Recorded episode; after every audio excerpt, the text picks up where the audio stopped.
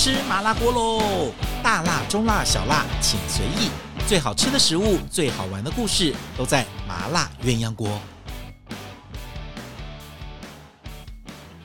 Hello，欢迎大家收听我们今天的麻辣鸳鸯锅。来，又到了我们节目播出的时间。其实我们是什么时间呢？我们时间也是不固定的。那么我都希望是晚上大概九点钟的时候可以上线，但是一个礼拜要播几集呢？很多人最近朋友都来问我说，要播几集啊？我说看你吧，如果你可以多讲一点，或者是可以的话，就频率高一点。如果你真的觉得策划上有点困难，或制作上有点困难的话，其实晚一点。再播或者是一个礼拜一集也是可以的，看每个人吧，每个人习惯不同。好了，我们今天要继续来聊什么好玩的话题呢？今天要来聊的话题是继续上一次我们讲说一些好吃的甜点，特别的甜点，他们都有自己曲折的身世，你知道吗？那个身世故事讲出来都觉得哦，原来是这样子。所以我上一集播出之后就很说，哎呦，真长知识了呢！原来费南雪，原来可丽露。都有这样子的一个由来，你知道，因为其实有时候要面对翻译的问题，有时候你也不知道它是，比如说我们海绵蛋糕或者是什么栗子蛋糕或草莓蛋糕，它会把材料说出来。如果是把材料说出来，你就很容易辨认说啊，这是什么？比如说呃，这个这个鲜奶油草莓蛋糕，你就知道它是草莓蛋糕。所以如果不把材料说出来，只取一个名字的话，那就变得说你要。长一点知识或知道一下，就知道这些甜点它的故事是什么。不只是甜点，很多食物都是这个样子。呃，举一个例子来说，比如说，呃，像呃中餐里面的东坡肉啦、左宗棠鸡啦、宫保鸡丁这些，我都说过是用人的名字来命名的。那它都是有一些背后的故事跟典故。你都可以查得到，也可以多问一下就知道了。好，我们今天继续要来讲哪些好玩的甜点、好吃的点心，他们有哪一些曲折的故事呢？今天我也挑了三个来讲。然后大家就会知道说，哎呦，原来他们的名字不是浪得虚名，原来有这样的一个故事，以及它这个食物的内容到底是什么，好吗？来，在这个进行我们今天的呃三个点心的曲折身世大揭秘之前呢，首先要来为大家介绍今天的广告时间。好，我们今天的广告赞助呢，是由爱饭团提出他们最热卖的常卖商品，那就是小时乐的家传红油。这个家传红油呢，我真的有吃过，它非常非常道地，像四川以及像呃成都的风味。那它除了有些新鲜的新香料，包括了大蒜啊、姜啊、辣椒之外，它用的花椒很多，它用了大红袍，也用了青花椒。然后呢，它的油除了用芥花油之外，还用了胡麻油加芝麻，所以它的香气、麻度跟辣度几乎是平衡的，非常非常的好。这个菜呢，呃，这个油啊，家传红油，你不管是拿来呃拌面喽，或者做凉拌菜，如果你要拿来做菜，像水煮鱼或烧个麻婆豆腐放进去，都会非常非常棒的。这个家传红油目前在爱饭团的网站上已经热卖了，请大家搜寻爱饭团，团是团体的团，不是饭团的团哦。爱饭团，你就要打这个家传红油就可以找得到了。好，这是我们今天为大家介绍的热卖商品。好，来，接下来回到我们的节目现场，我们节目现场要来讲的是今天有哪些好吃的点心。那天我特别问了一个，嗯，我觉得应该大家会知道。可大家都不知道，我就觉得嗯有有些难的，你知道，很多人就想说，大家应该百分之八九十人都不知道。但这个题目其实很简单，但是呢，它其实有一个也是很好玩的故事，那就是我们最常吃的三明治，就是三片吐司中间会夹一些料啊，鮪鱼三明治啦，猪排三明治啦，火腿三明治啦，起司三明治啦，总会三明治啦，啊，都有不同不同的三明治。我们今天要来讲三明治。三明治到底为什么叫三明治呢？好，来喽，有趣了。很多人说，诶，是不是刚好三层，所以叫做三明治？哦，并不是，并不是。三明治它的英文名字叫 sandwich，s a n d s w t h，s s w i t h。好，这是三明治，s a n d w i，sandwich。啊，W I C H，好，就这样子。好，三明治 （sandwich） 它的名字由来也是一个人的名字，怎么有人的名字叫做三明治？没错，就有一个人的名字叫三明治。这个人呢，他是十八世纪英国的一个贵族，他的原名叫做约翰·孟塔古。第三代三明治伯爵，没错，大家叫他伯爵的时候，就是叫他三明治伯爵。啊，他的名字叫三明治。那为什么会有这个典型的衍生？肯定是跟他有关的。那这个伯爵呢，他有一个非常特别的嗜好，他很喜欢从事的休闲娱乐就是玩桥牌，就是我们现在可能玩三色牌啦，这个推牌九啦，打麻将啦，下棋呀，西洋棋。他是玩桥牌，他每到玩桥牌的时候就会非常的沉迷，沉迷在牌桌上就不愿意下来。那他们家的厨师又怕他肚子饿呢，因此呢，在这个夫人的这个吩咐之下说，说来去准备东西给这个伯爵吃，因为他一直在牌桌上下不来。你知道牌桌你也不能喝一些汤汤水水的，你也不可能拿个刀叉在那边吃牛排，就很不习惯。那唯一的方式就是把食物拿在手上吃，而且最重要的事情是不能把你的手给弄脏。好，这个时候呢，这个厨师他们家的家厨就很厉害喽，就用这个呃三片吐司，中间夹了一些小黄瓜，就涂了一点点简单的美乃滋啊，就这样夹给他吃了。很简单的三明治，其实早期的三明治非常非常阳春，有没有加蛋呢？我觉得可能都没有，maybe 都可能只有一点点的。美乃滋，或是任何的一点点的酱，然后就只有小黄瓜，或是加一点 cheese 片。我想连鸡蛋都没有。最早很阳春的啊、这个三明治就是这样子诞生的。好，那这个伯爵呢，他就可以在玩桥牌的时候，旁边的拿起来三明治，拿起来吃，吃完之后再放回去，或者就拿手一直吃。而且他的手因为是拿的是外面的吐司，都不会沾到里面湿的酱跟材料，所以手都不会弄脏，然后也不会弄得湿湿黏黏的，是不是非常的聪明？我真的，我真的觉得像这样子的，应该要给他一点掌声鼓励。哦，不对，按错了，再来一次。对不起哦，我们节目经费预算很少，所以都是主持人自己接音效，我们没有别的音效。如果今天我按错了，请你原谅一下，给他掌声鼓励，就觉得真的就变出了这个话。你知道，你有看过那个中国的电影，就是《花样年华》还是什么？就是那个上海人他们在打麻将的时候，那个佣人都会在旁边还准备一碗那个馄饨。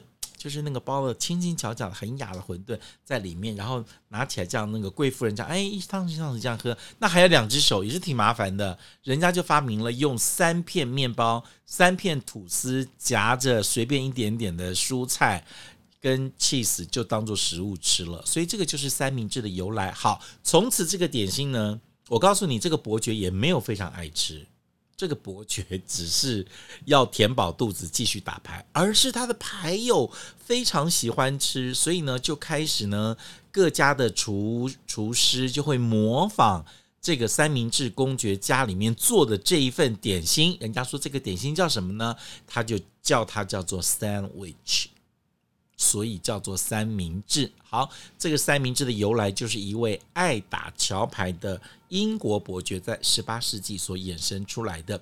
可是你就会想说，哎，为什么他的名字叫 sandwich 呢？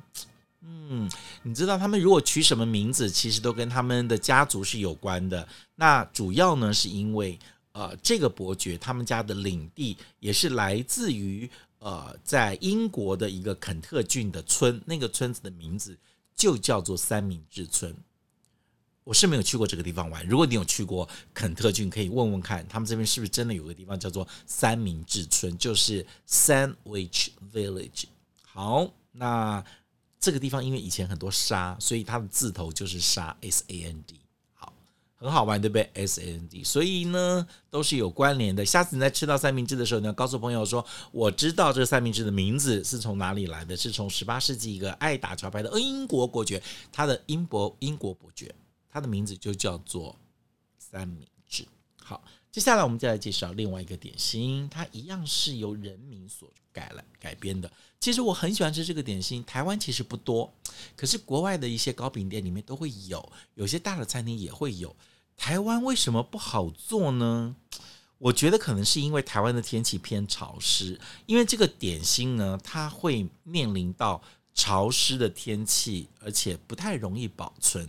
那这个点心呢，制作上也有一点点麻烦，但是它却是有一个非常美妙的名字，叫做 Pavlova。Pavlova，再来讲一遍哈，它是一个苏联的芭蕾舞的名字，那个芭蕾琳娜就是一个。跳芭蕾舞非常棒的芭蕾舞女伶的名字安娜帕夫洛娃吗？帕夫啊，就这样子，反正讲帕夫洛娃好了。好，帕夫洛娃呢，呃，它的蛋糕是什么？我先形容一下好了，再来讲它的故事。那它的蛋糕呢，就是用呃发泡，就硬性发泡的打发的海这个蛋白，像像那个你知道吗？打发。就像蛋白打发出来之后，就是我们做蛋糕时都会这样打发。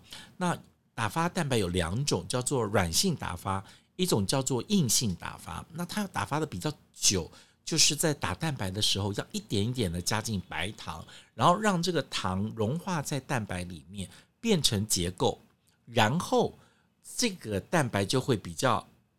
气泡会保留得住，然后就是你把它拿起来的时候，它会有一个漂亮的一个弯钩子，所以呢就称为硬性的打发。好，把这个加了糖的蛋白霜打成发泡的海绵状的时候，就涂在这个烤盘上，涂在上面呢就可以放到烤箱里面去低温的烘烤。那它的低温。就是跟烤蛋糕时间是不一样，蛋糕可能时间比较短，温度比较高。它蛋糕温，它烤这个蛋白霜要时间很短，不时呃低低呃温度很低，但时间要很长。然后至少烤到可能要一个小时多，四十分钟以上，一个小时多。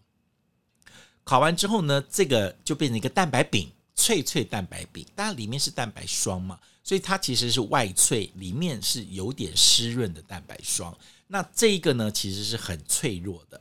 那在做这个 Pavlova 蛋糕的时候呢，就是会放两层到三层的这个蛋白饼，那圆圆的，就像海绵蛋糕一样一层，然后呢，在上面就涂一些 cream 或者是一些奶油啊，或什么你自己觉得是什么，但比较偏向于呃用鸡蛋或者是奶油做的。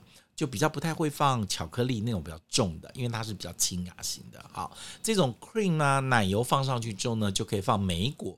那最有名的就会放一些蓝莓、草莓，或者是呃最早最早的缘起的时候，Pavlova 最有名的配合的水果是 peach，就是桃子。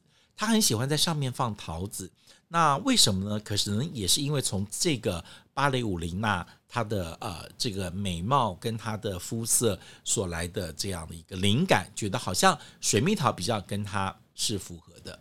那这个蛋糕就是铺完了这个之后，水果跟那个奶油之后，再放一层蛋白饼，然后再涂一层奶油，再把这些水蜜桃切片啊，漂亮的放放放上去。所以大部分你到外面去看，如果餐厅里面或是甜点店里面卖 Pavlova peach 的话，就是 Pavlova 的这个叫做呃桃子蛋糕。那切的时候呢，呃，你也可以切成一片一片，也可以切成一块一块。然后吃的时候，那个蛋白霜就是外面是脆的，但里面是软的。那为什么在台湾比较少见？是因为这个烤好的蛋白霜哦，这个饼哦，不太能够见风。然后也不太能够在潮湿的环境放久，所以呢，它必须要做了之后要很短的时间内吃完，它不能放到冰箱里面第二天再吃。Oh no，不行，就当天做当天吃就吃掉了。所以呢，当你要吃到这个用蛋白霜蛋白饼堆叠出来，加的是不管是蓝莓、红莓，呃，或者是草莓，或者是桃子，新鲜水果的是 Pavlova 的水果水果蛋糕，那就是要当天吃掉的。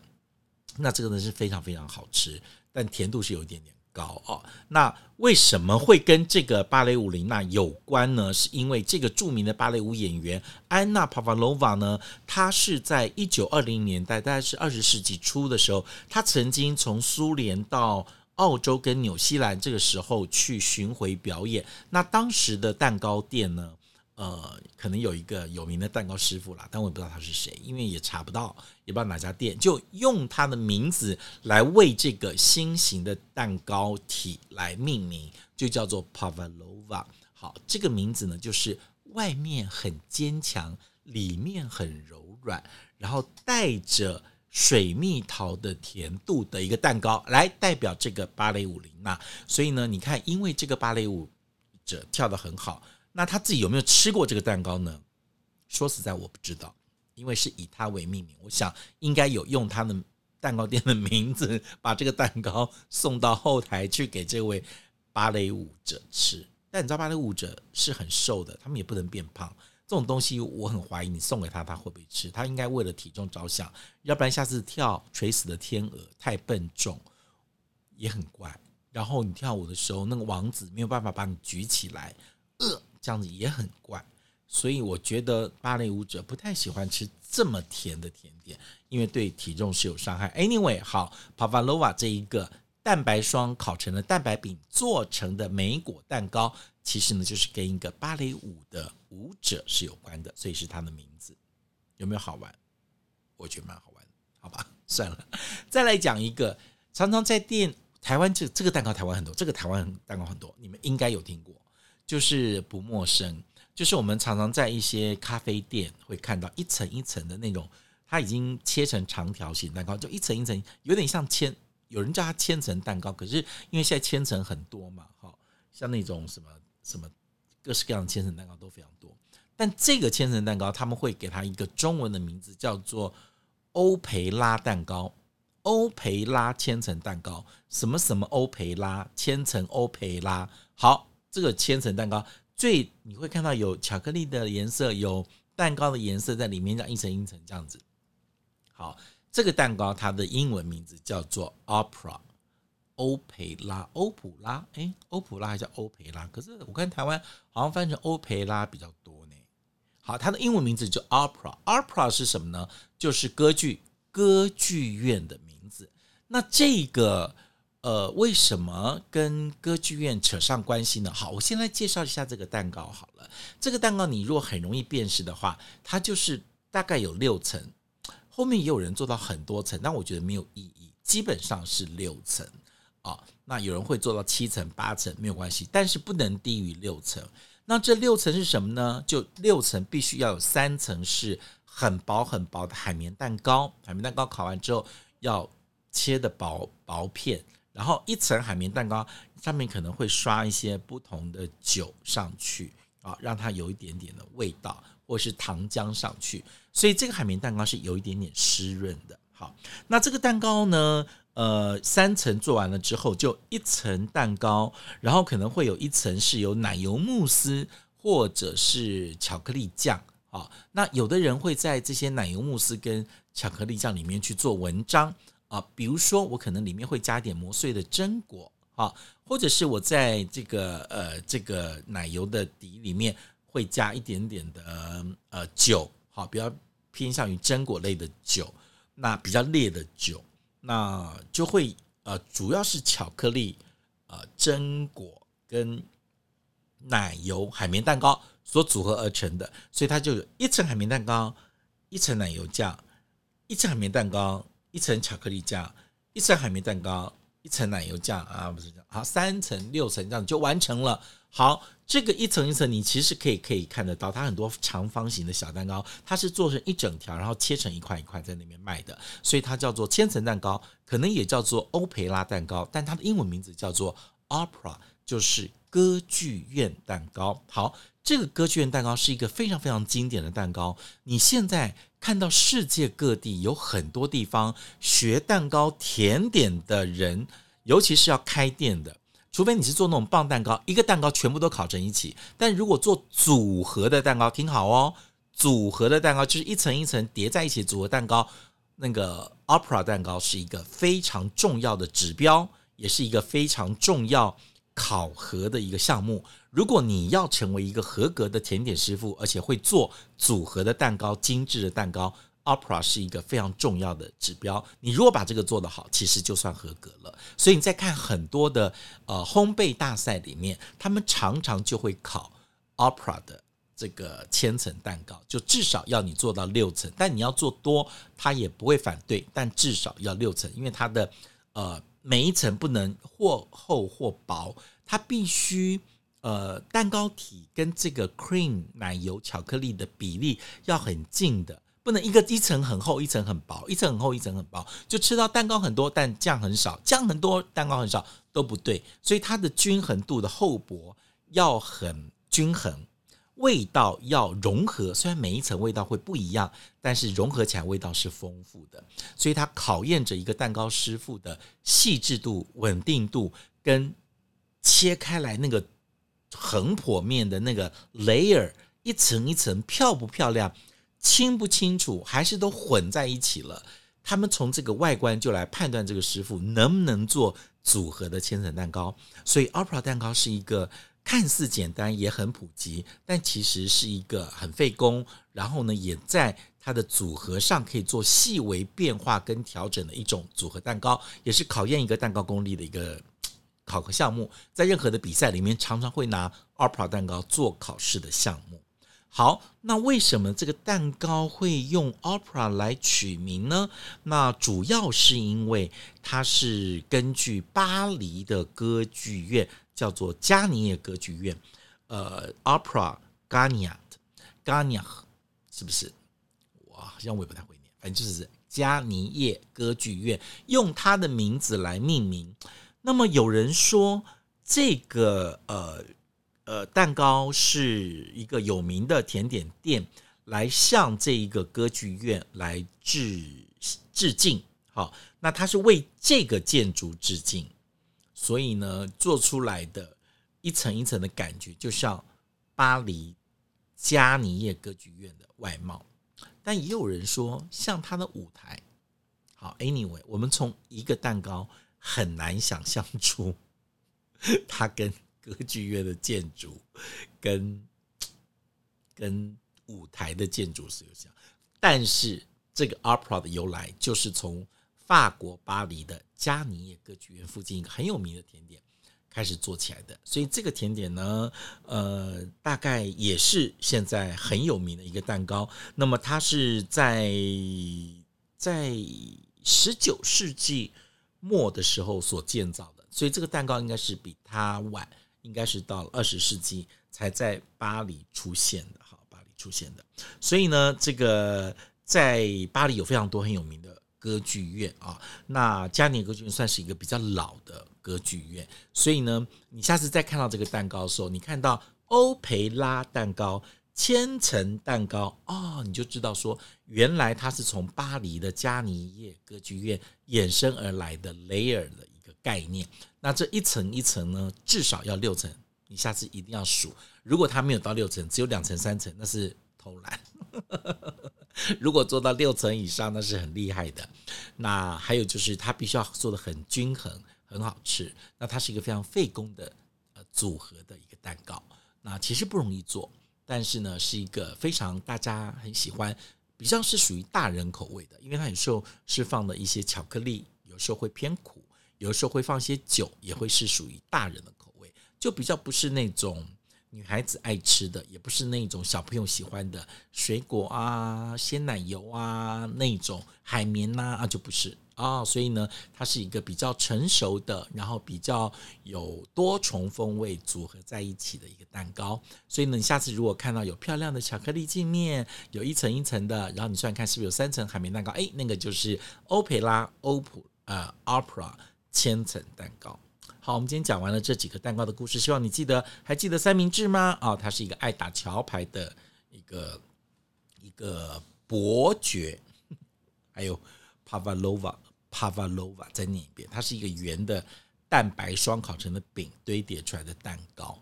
那台湾真的很少见，但我希望有一天台湾的甜点可以可以为我们专门做这个，就限量一天吃完，一天出来一天吃完，就不要放久，因为它不能放隔。就是要做完堆叠完立刻吃啊！如果可以吃到有一天倒地的 Pavlova 蛋白霜蛋糕该有多好！或者买不到就买歌剧院蛋糕。好啦，我们的节目今天到这里告一段落，下次有别的故事再来跟大家说。如果你喜欢我们今天的麻辣鸳鸯锅，要记得订阅、分享或者给我们五颗星。我们下次再见了，拜拜。